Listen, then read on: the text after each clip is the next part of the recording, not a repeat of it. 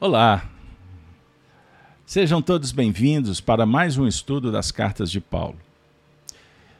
Agradecemos aos amigos que frequentam a RAI TV, a Rede Amigo Espírita, e também o canal Gênesis, Gênesis TV, nas plataformas do YouTube e do Facebook. Um abraço para todos. Quem está vindo a primeira vez, os estudos anteriores estão disponibilizados na playlist no YouTube, nos nossos canais, tanto na rede Amigo quanto Gênesis TV. Nós trabalhamos e comemoramos hoje o encontro de número 269, 269 eventos.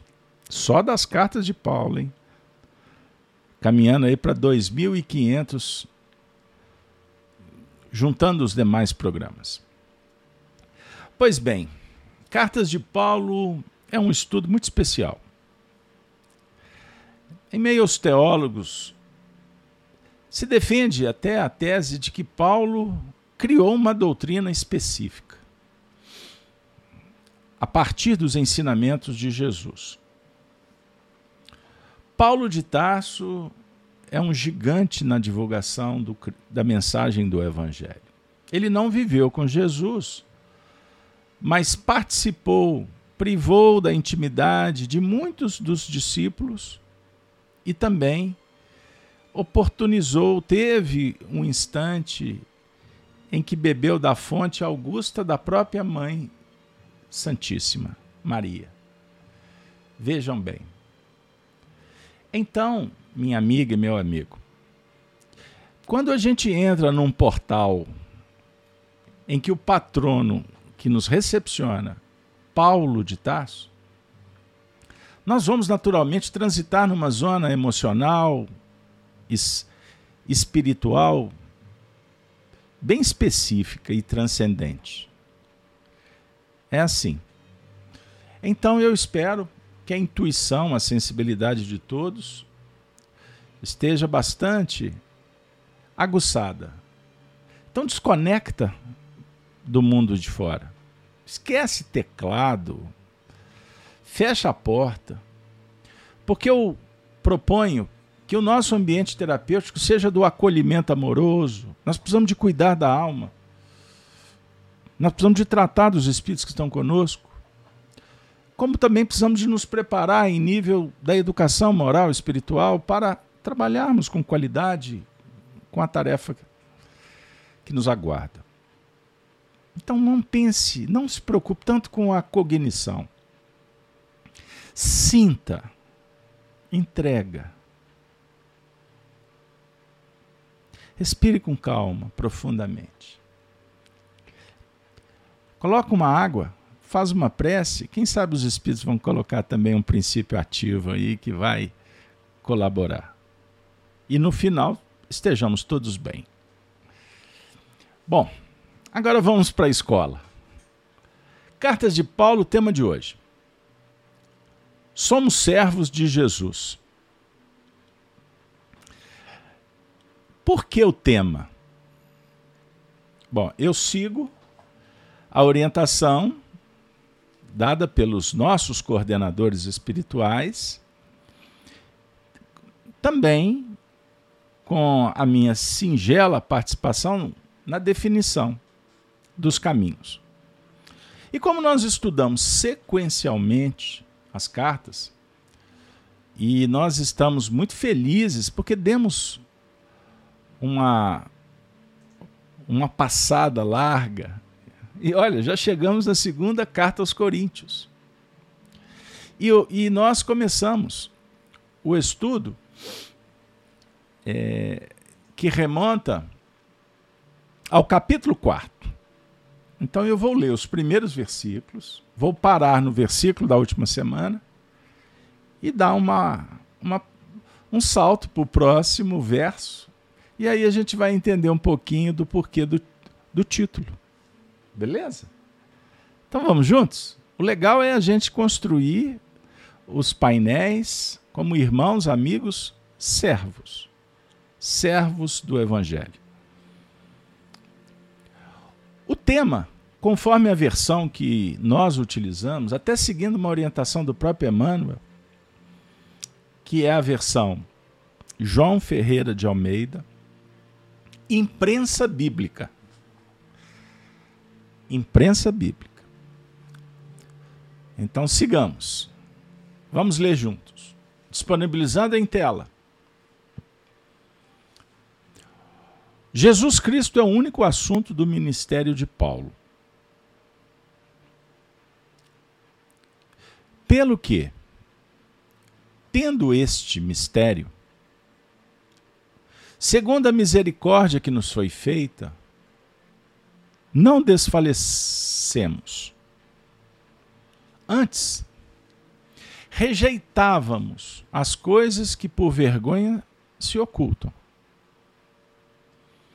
não andando com astúcia, nem falsificando a palavra de Deus. E assim, nos recomendamos à consciência de todo homem, na presença de Deus, pela manifestação da verdade. Mas, se ainda o nosso Evangelho está encoberto, para os que se perdem, está encoberto. Nos quais o Deus deste século cegou os entendimentos dos incrédulos, para que lhes não resplandeça a luz do Evangelho, da glória de Cristo, que é a imagem de Deus. Por quê? Não nos pregamos a nós mesmos, mas a Cristo Jesus, o Senhor. E nós mesmos somos vossos servos, por amor de Jesus. Ficamos por aqui. Que maravilha, hein, pessoal? Conseguiram acompanhar? Ah, deu uma viajada aí. Eu, eu acompanhei, eu fiquei atento, mas deu uma travada. Calma. Você que interpretou, que, que acompanhou com tranquilidade a parte literal, também não se empolgue, porque temos muito que descortinar.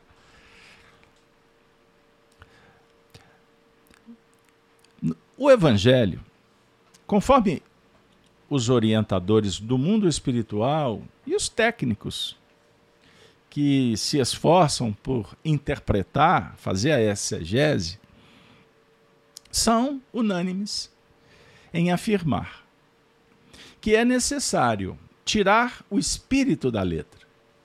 É isso aí. E há até uma dica dada por Pedro para que tenhamos cuidado para não falsear para não deturpar. Não é? E Jesus ainda fala para a mulher samaritana: é necessário tirar do coração né, aqueles recursos, valores, princípios, virtudes, para adorar a Deus em espírito e verdade. Então, adorar, o ato de adorar, é manifestação do coração. Não é do intelecto. E assim, adorar, reconhecer, amar, testemunhar a obra divina é sinônimo de um casamento com a própria essência espiritual. É fazer luz. Então a mulher samaritana tinha casado muitas vezes. Mas ela estava se movimentando dentro de um plano de adequação, mas não ainda essencial. Por isso é que Jesus dissera no poço. Quantos vieram aqui e beberam no poço da água Jacó, estão lembrados? Mas voltaram a ter sede.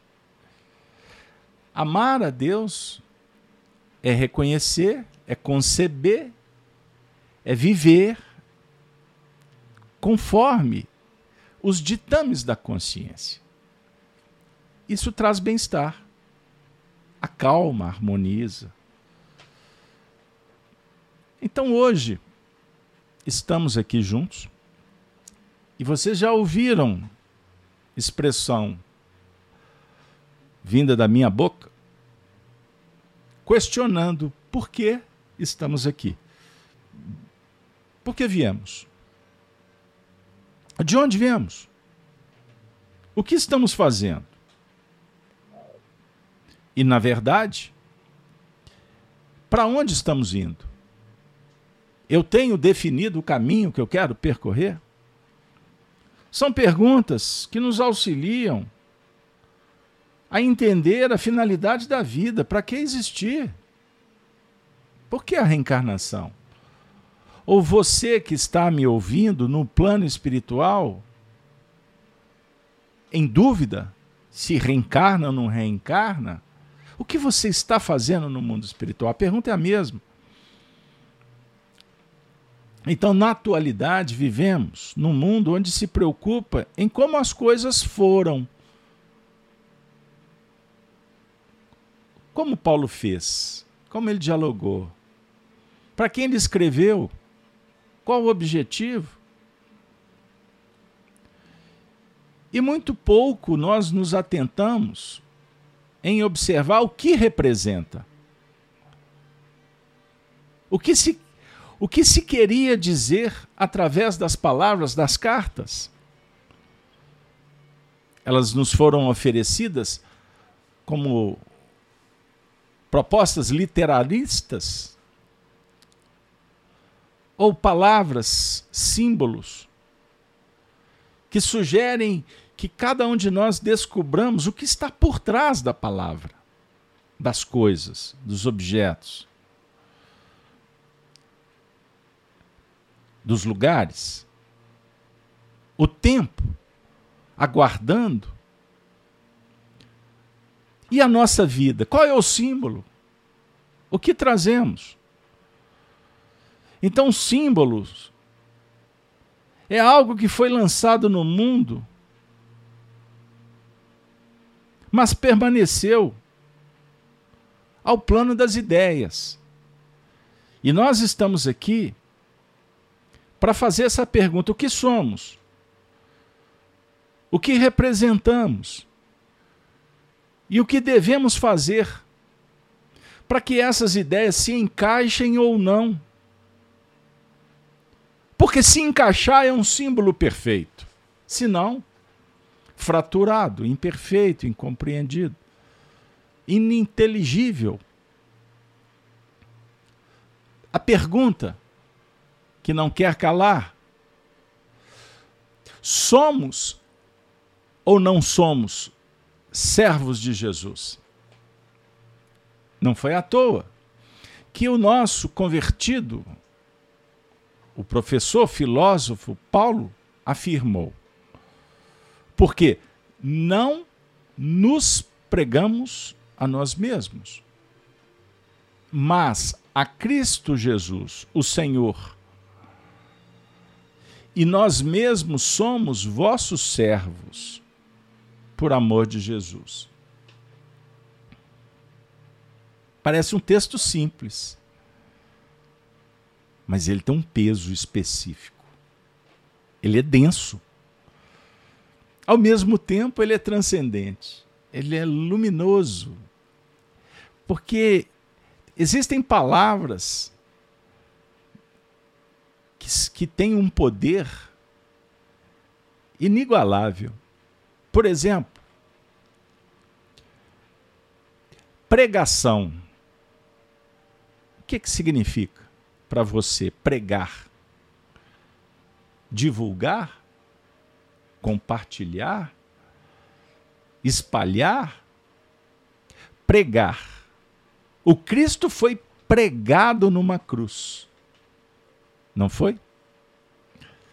Então, pregar significa convencer. Pregar significa doutrinar. Paulo está dizendo, a partir de um diálogo, porque é uma missiva, é um papiro, é uma carta, é um livro, é uma fala.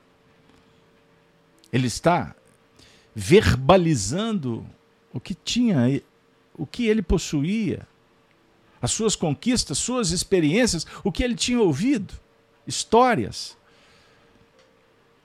Ele se esforçava para trazer do mundo das ideias e operacionar no, plan no plano objetivo para construir alguma coisa. Porque dentro da visão platônica, a gente aprende recordando, lançando mão do que é subjetivo e fazendo com que se torne concreto. Então existe um princípio. O espírito é remetido para essa causa para que ela se torne efeito. Aí você aprende. Aristóteles trabalha numa outra linha que você vai aprender, na verdade, é se motivando fazendo. Olha que coisa. Os dois se completam. O certo é a experiência é que dá o sentido para a vida. É que vai naturalmente emular os sentimentos, a motivação, inspirar a criatividade, a mediunidade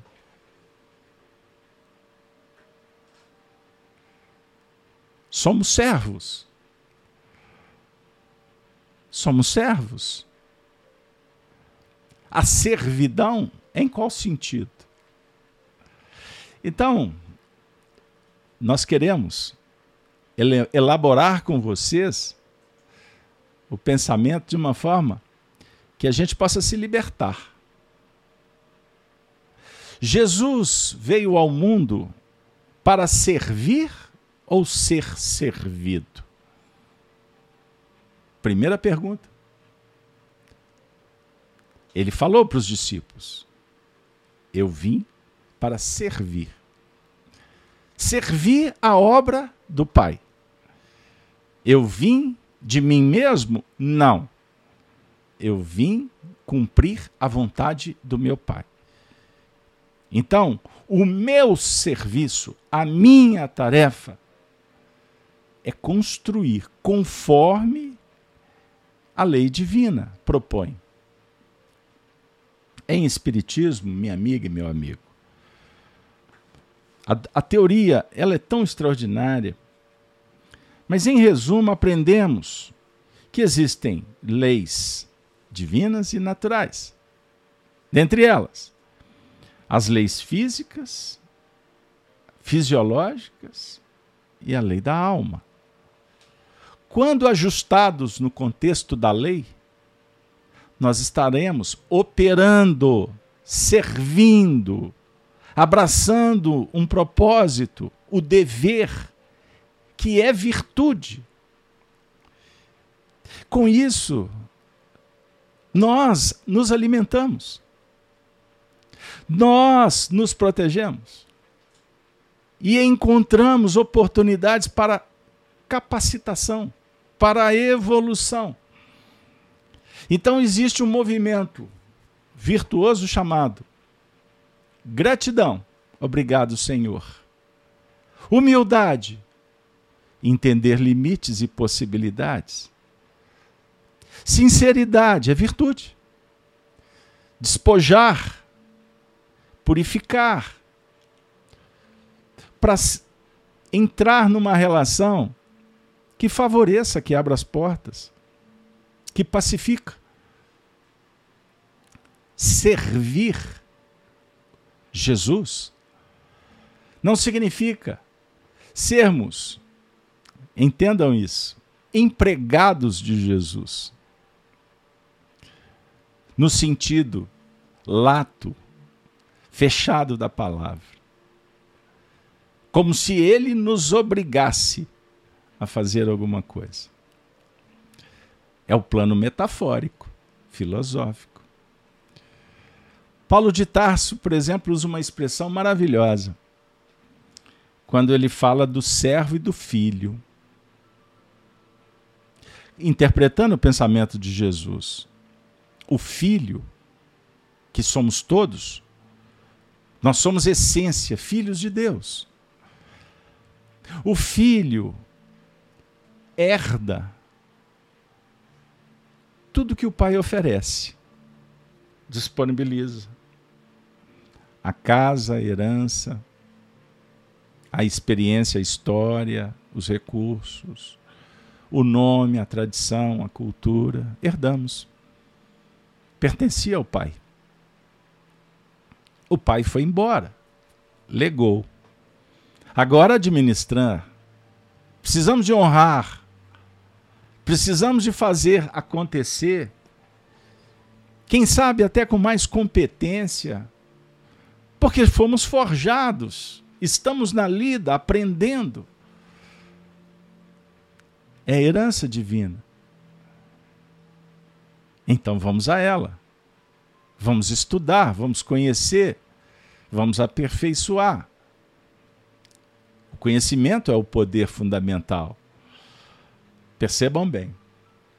Mas numa casa não existem só os filhos. Na casa existe o servo, que foi contratado. Na parábola, o diálogo propõe que o servo não fica na casa para sempre. Ele tem prazo de validade, não é assim? Foi contratado, vai trabalhar até que a vida vai prodigalizar outros temas, outras missões. O filho, ele veio para ficar. Ele pode até escolher fugir, viver uma outra experiência, avocar tudo que ele pode. E nesse mundo em que estamos transitando, em que nos interessamos sempre nos direitos, como o filho pródigo.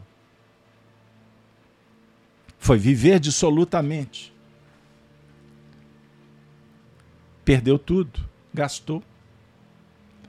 Até que caiu em si e percebeu que a casa do Pai, a morada espiritual, a ambiência moral, intelectual, Aquele campo para se trabalhar virtudes, a família, por exemplo, era tudo que ele precisava. E desconectou. Por conta dos sentimentos egóicos que maceram, que mascaram, que obliteram, que dilaceram. Aí o coração percebe lá na frente que houve uma desconexão, um afastamento. Aí ele começa a perceber que os servos da casa do pai estavam numa condição muito melhor do que a dele, que foi viver dissolutamente. É a parábola do filho pródigo. Lembram do texto? Os jornaleiros, a casa do meu pai, com, estão comendo ter uma vida muito melhor do que a que eu me encontro comendo das bolotas dos porcos. Aí ele cai em si, a expressão do evangelho. Ele cai em si. Faz uma prece. Deseja voltar. O bom pensamento. Ele teve coragem ele fez um acolhimento de uma verdade, de um princípio, e se movimenta para voltar para a casa do pai. E qual foi a postura do pai? Festejar. O retorno do filho. Percebam bem. Eu queria abrir ainda para vocês uma outra faceta. Porque o que Paulo está propondo é não pregar o seu ego. Ele não está falando, eu, Paulo, doutor, fui doutor, fui poderoso. Não. Ele compartilha suas experiências, é sagrado, é legítimo. Entre amigos a gente fala, puxa a vida, faz parte. Não é? Porque se torna material para debate. Mas o fundamento da doutrina paulina é a despersonalização. Por isso é que nós lemos logo no início, conforme o tema, pregar Jesus. O único assunto de Paulo é Jesus Cristo. Então, Paulo não prega, ele não fala de si mesmo, ele não gasta o tempo das pessoas, porque ninguém tem obrigação de ficar ouvindo histórias que não acrescentam ou que são tão comuns. Ele quer dizer, nós precisamos de entender que o modelo que forja, que lustra, que encanta, que liberta, é o paradigma crístico. Cristo, o Evangelho, seus ensinos. Por isso, estranha quando teólogos afirmam, apoiando ou discordando de Paulo, que na teoria criou uma doutrina própria. como se ele estivesse competindo com Jesus. Entre outras palavras, seria o mesmo. Compreendam isso. Não pregamos a nós mesmos, mas a Cristo Jesus. E ele coloca o Senhor. O Senhor. Qual virtude que podemos explorar que inspirou Paulo a escrever Cristo, que é Deus presente, Deus em nós. Ele não está falando Jesus Cristo, ele está falando Cristo Jesus. Jesus, aqui gigante. Filho de Maria e José, o Senhor, autoridade máxima planetária, numa linguagem bem espírita dos tempos modernos, o governador. E quando ele fala, e nós mesmos somos vossos servos, é uma expressão muito forte, eu concordo. Somos vossos servos, que não quero remuneração nenhuma. Eu quero ter condição de pedir, Senhor, que eu possa ter oportunidade de te servir.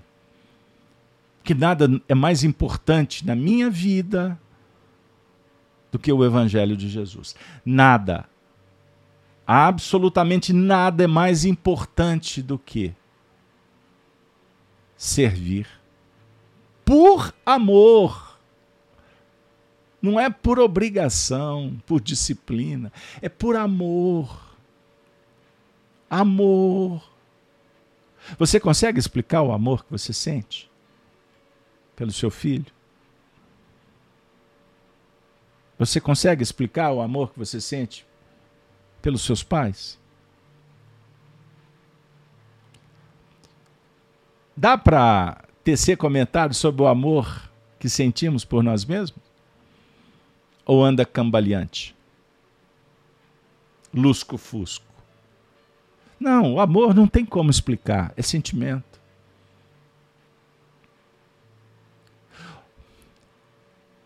Quando amamos, brota uma força interior extraordinária. O amor, trazendo Kardec no Evangelho segundo o Espiritismo, resume a doutrina de Jesus. É o sentimento por, por excelência são os instintos elevados à altura do progresso. Olha que, que sensacional. Então, nas faixas anteriores, instintos, sensações. Mas o homem instruído e depurado passa a ter sentimentos. E quanto mais evoluído, esses sentimentos se transformam em expressões sagradas da alma, é luz pura. O amor é sol interior que condensa e reúne em seu ardente foco todas as aspirações e todas as revelações sobre-humanas. Agora eu vou chegar aonde eu não sabia que iria atingir.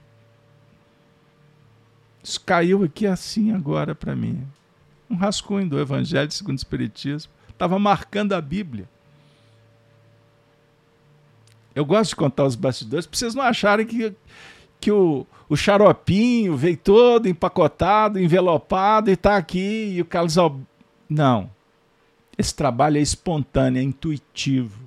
Ele é orientado, ele é seguro, ele é sério. Isso aqui é fruto de um esforço incalculável dos espíritos superiores e de décadas e décadas de um trabalho humano que é, vem sendo realizado a duras penas, com muita inabilidade, incompetência e ausência de, de envergadura moral de nossa parte. Eu faço questão de dizer isso, porque eu estou tentando mostrar para vocês que nós estamos fazendo juntos. Nós estamos tecendo uma coxa de retalho, com muito empenho.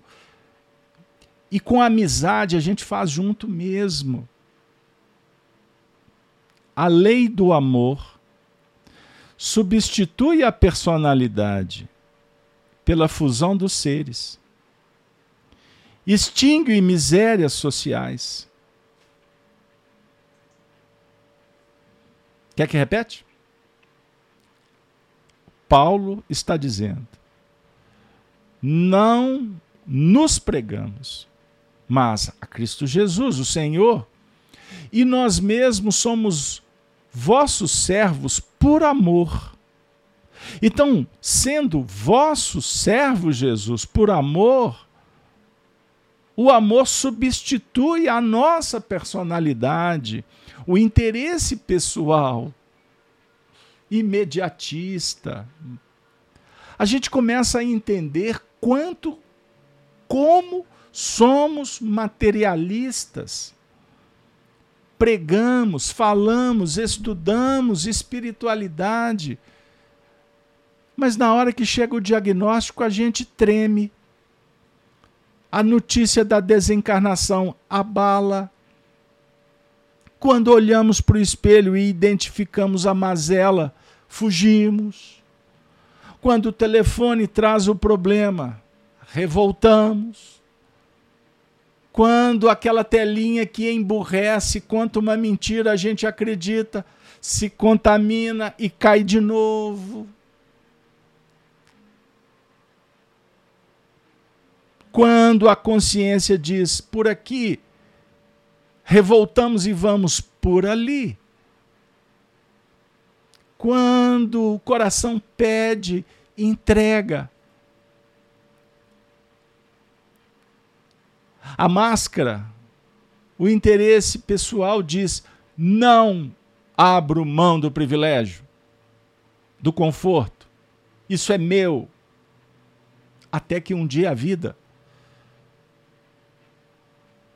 mostra que sem fundir, sem a fusão de corações, jamais extinguiremos misérias sociais. Então não adianta o partido, a ideologia, as bravatas, os discursos, as reuniões para resolver o problema do mundo se estamos miseráveis moralmente e não estamos dispostos a aceitar a doença moral.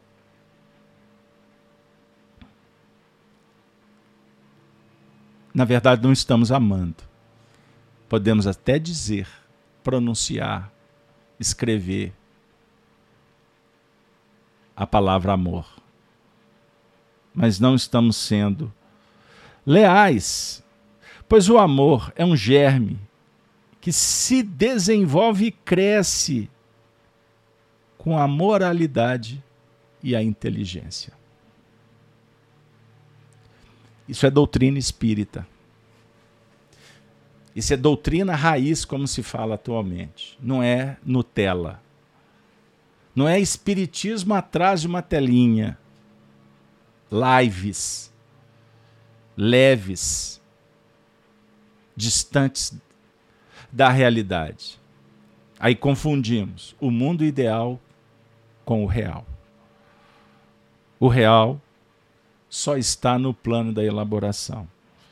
Então, o amor que Paulo está falando, como, como servos por amor, minha amiga e meu amigo, tem a ver com o melhoramento moral da humanidade para se ter, adquirir felicidade.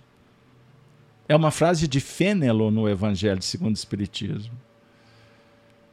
Então, o amor, no sentido profundo, é ser leal, probo, consciencioso, fazer aos outros o que deseja para si mesmo, procurar em torno de si o sentido íntimo das dores, promover a harmonia, a harmonização, justiça, beleza, o bem, a arte. Vocês me entendem? Vocês estão pegando, vocês estão captando. Como um versículo pequenininho, uma estrelinha que caiu do céu no nosso, no nosso ambiente espiritual, uma semente do tamanho de um grão de mostarda. Pode, é capaz de fertilizar todo um cenário, toda uma vida, toda uma relação, toda uma reencarnação ou muitas reencarnações. Uma semente. O amor. Mas, contudo, todavia, porém, nada obstante, eu gostaria de agradecer muito. Logo no início, eu vou tentar achar rapidamente. Achei. Foi colocado somos servos? Essa fala é absurda. Eu espero que é, você que escreveu esteja conosco ainda. Eu espero que você possa ter é, feito uma revisão, uma ressignificação. Porque muitas vezes a gente lê e precipitadamente a gente interpreta e, e existe atrás da cortina muitas coisas que vão, à medida em que os painéis se abrem, vão revelando para nós o que a gente não conseguia ver. E é natural, não tem problema nenhum. Porque, naturalmente, quando a gente chega a gente vai tentar identificar e se adaptar e pegar o ritmo para chegar nos objetivos, por exemplo, de um estudo. A gente não sabe o que, que o professor, numa sala de aula, vai adotar como método pedagógico né, para se atingir o objetivo. Então é muito gostoso quando a gente vai identificando a caminhada e vamos empreendendo um ritmo e vamos adequando, e lá na frente todo mundo feliz. Chegamos, graças a Deus. Por isso eu costumo dizer: o estudo do Evangelho sempre é um grande desafio. Mas eu queria também agradecer uma colaboração muito auspiciosa. Eu queria agradecer ao nosso amigo que está conosco aí em vários estudos, o Dinaldo, Dinaldo Santos. Dinaldo, eu fiquei muito feliz com a mensagem que você enviou. E ela corrobora nesse momento do nosso estudo. Ele disse assim: Se em João, no Evangelho de João, capítulo 15, versículo 15, encontramos a expressão, abre aspas, já não vos chamo servos, porque o servo não sabe o que faz o seu senhor. Mas eu vos tenho chamado amigos, pois tudo o que ouvi de meu Pai, eu compartilhei convosco. Aí o Dinaldo, Dinaldo está concordando aí, ele está conosco. Ainda bem, Dinaldo, que você está aí.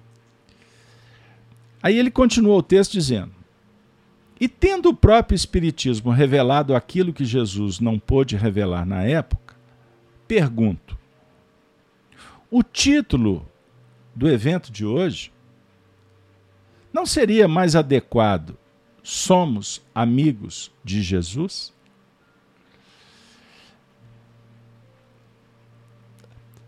Ao contrário de somos servos de Jesus? Então, Dinaldo, eu tenho uma esperança, cultivo no meu coração, que depois dessa apresentação feita até agora, né? Sobre o porquê que eu respeitei. Primeiro, somos servos de Jesus, eu fui fiel, eu fui literalista não é? ao versículo lido, trabalhado. Projeto de hoje, ok? Então é o Paulo que falou somos servos de Jesus. Mas eu achei muito interessante a sua abordagem, porque quando Jesus, nessa fala do capítulo 15 de João, qual é o contexto? É importante a gente lembrar, por isso que estudar a Bíblia, a Bíblia, tá bom? É, sabendo o encadeamento dos textos, e convictos. Essa é a nossa proposta, a nossa realidade como estudiosos, ok? Tem a ver com a escola que estamos matriculados. Que cada texto da Bíblia, sendo sagrada, existe um encadeamento. Existe um propósito, um sentido. O primeiro livro, a Gênesis. Desculpa, falei errado. O primeiro livro, Gênesis. O último livro, Apocalipse. A fala de Jesus, a fala de Jesus em João, é um momento extraordinário porque estava encaminhando um processo finalístico sobre o ponto de vista humano histórico. No capítulo 13 de João, começamos a celebração da ceia. Jesus e os discípulos. No capítulo 13 vocês vão encontrar a passagem do lava, do lava-pés. Estão lembrados? Quando Jesus vai lavar o pé dos discípulos, Pedro fala: Não, Senhor. Aí Jesus diz: Se eu não vos lavar os pés, não tereis parte comigo. E aí vem todo o um encadeamento de argumentação, de instrução, em que Jesus vai estar dizendo assim: acabou. Agora eu vou ter que ir embora. Eu vou partir e vocês vão prosseguir. Tanto que no capítulo 14 ele começa, Dinaldo. Não se turbe o vosso coração, credes em Deus, credes também em mim. Na casa de meu pai há muitas moradas. Ele vai falar do consolador prometido. No capítulo 15 que você trouxe, Dinaldo, e eu agradeço de coração, é uma das passagens mais belas do Evangelho de João e de toda a Bíblia. Eu sou a videira verdadeira e meu pai é o lavrador. Sensacional. Ele é a videira e o pai é o lavrador. E ele vai dizer que aqueles vocês, os discípulos, os servos que estão vinculados à videira, têm vida. Vocês vão dar ramos. Agora, a vara que não estiver na videira, ela vai secar e ela vai ser lançada no fogo. Certinho? Então nós vamos encontrar, por exemplo, cap nesse capítulo citado, o versículo 12, o meu mandamento é esse: que vos ameis uns aos outros, assim como eu vos amei. Ninguém tem maior amor do que esse, de dar alguém a sua vida pelos seus amigos. Aí, Dinaldo, chega no ponto em que você abriu um painel para o infinito. Vós sereis meus amigos se fizerdes o que eu vos mando. Manda quem pode, obedece quem tem juízo, obedece os servos. Então, para ser amigo, nós precisamos de experienciar a condição de discípulos. E aí eu vou dar uma dica. Livro Fonte Viva tem duas lições, uma intitulada Discípulos e a outra Apóstolos. A ordem, a sequência, primeira lição, de, dentre tantas do livro, a primeira lição é apóstolo. Na sequência, discípulo. Eu acho interessante. Um dia eu vou ter a ousadia de perguntar para Emmanuel se foi um erro da gráfica ou se foi uma intenção do autor espiritual. Porque didaticamente, primeiro você instrui o discípulo para depois atingir o apostolado. O que eu quero dizer para vocês? Que o Emmanuel, nas duas lições que eu citei, ele diz assim: que o discípulo é aquele que precisa do comando. O discípulo, por excelência, é servo fiel. É como no exército. O soldado recebe o comando, a ordem, ele não questiona. Existe no exército hierarquia. Não existe política dentro do exército. A corporação. A estratégia estabelecida, a ordem é dada, execução. Ponto. Lógico que nós estamos falando numa linha filosófica que dialoga com a inteligência, com os sentimentos, com a nobreza, o caráter. A iniciação. Agora vejam o que eu vou dizer. O que eu vou repetir, na verdade, porque eu estou citando Emmanuel. Na lição apóstolo, Emmanuel diz assim: ele já sabe, ele já intercambia plenamente com o Senhor. Então ele tem autoridade para falar em nome do Senhor. Olha que sensacional. Então, o nosso amigo Dinaldo fez uma pergunta.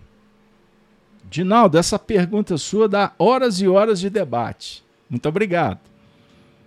Tendo o próprio Espiritismo revelado aquilo que Jesus não pôde revelar na época, pergunto: o título mais adequado não seria Somos Amigos de Jesus? Porque, se eu não estiver errado, o Dinaldo está dizendo.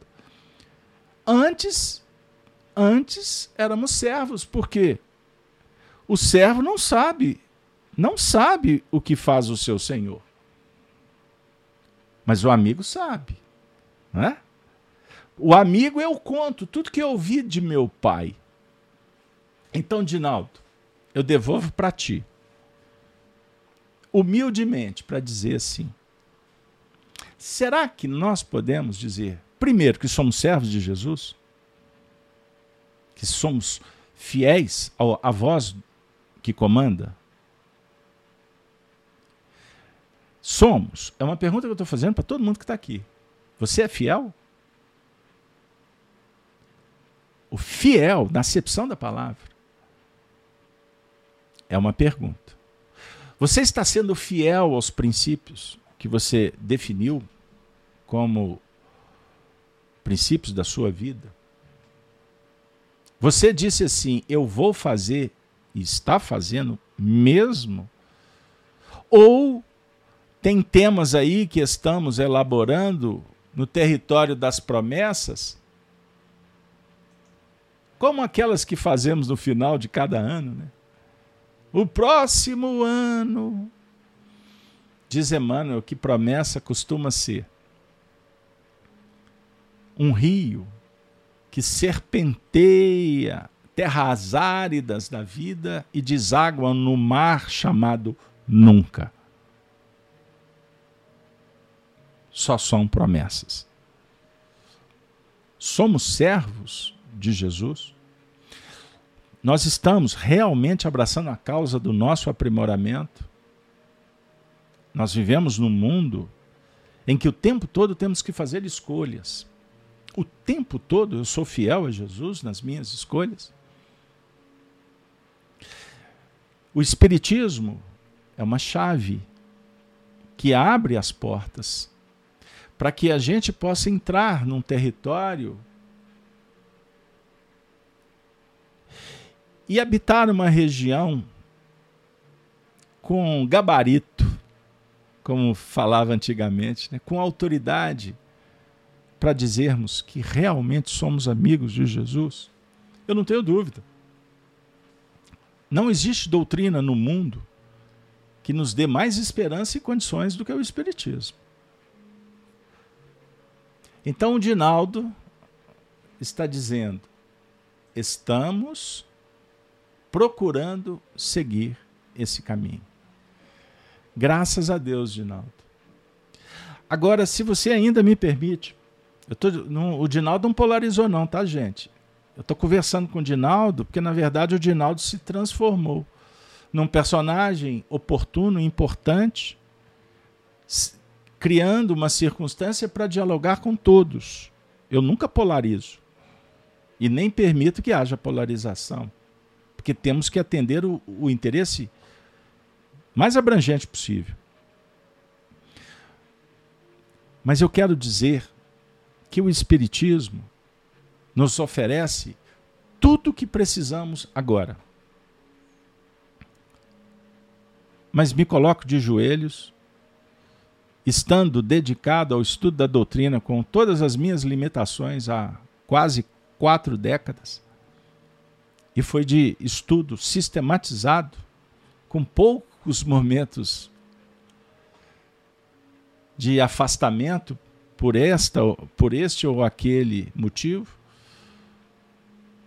e quanto mais eu abro, procuro o Espiritismo, existe uma convicção que se agiganta, o tanto que eu não conheço o Espiritismo.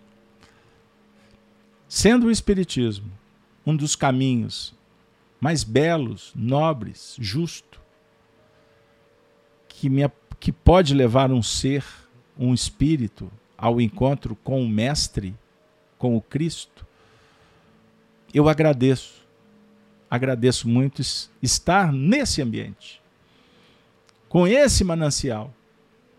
Mas eu peço muito a Deus que me dê força e sabedoria para reconhecer que nada sei, mas que tudo posso naquele que me fortalece. É uma expressão de Paulo de Tarso. Tudo posso naquele que me fortalece, o Cristo. Por isso agradeço de coração essa santa oportunidade de estar convivendo com vocês. Realizar esse programa, as cartas de Paulo para nós, é motivo de muita honra. E nós pedimos, suplicamos, e nos foi dado a graça graças a Deus estamos juntos. Que possamos permanecer juntos. Que possamos a reconhecer a necessidade de pensar diferente para fazer toda a diferença. Que possamos continuar servindo, mas para isso é necessário aprender, ensinar, oferecer. O que temos de mais puro, nobre, belo, que está dentro do coração. Que possamos juntos dizer: muito obrigado Rabi, Mestre Jesus. Muito obrigado pelo dom da vida, muito obrigado pela amizade, muito obrigado pela espiritualidade, muito obrigado pela mediunidade, pela sinceridade, pela autenticidade. Obrigado, Senhor. Obrigado. Que o trabalho possa garantir que um dia estejamos de volta na casa do Pai para comemorarmos juntos a virtude sagrada da felicidade. Chegamos ao fim. Eu agradeço de coração o apoio, a presença de todos, dos nossos benfeitores que tutelaram o trabalho, que daqui a pouco vão nos levar para as regiões espirituais e vamos juntos aprender mais um pouco mas também experienciar, levar o Evangelho para todos que sofrem, que as nossas orações possam envolver os familiares, os amigos, aqueles que não conhecemos, que a nossa prece possa irradiar bênçãos de paz, de alegria, de fraternidade. Mas te pedimos, Senhor, abençoe o nosso grupo para que estejamos aqui de novo em breve. Como pedimos, Senhor, abençoe o nosso Brasil, para que a gente possa passar pelos momentos tumultuosos, superar as mazelas, a violência, o preconceito, com a intervenção divina, que a nossa nação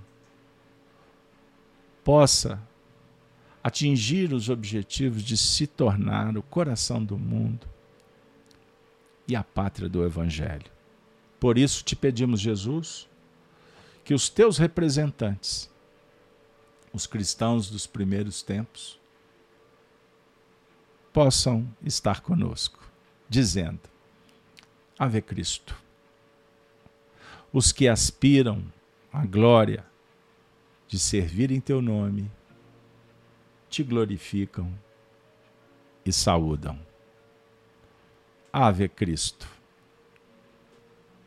Boa noite para todos. Espero você amanhã, pelas às sete horas da manhã no canal Gênesis, para estudar o Evangelho conosco. Gênesis no lar, o Evangelho das Manhãs, o Evangelho do Coração, ao vivo, no canal do YouTube da, do YouTube da Gênesis TV. Aos amigos da Rede Amigo Espírita, um beijo, um abraço, agradecido. Boa noite para todos.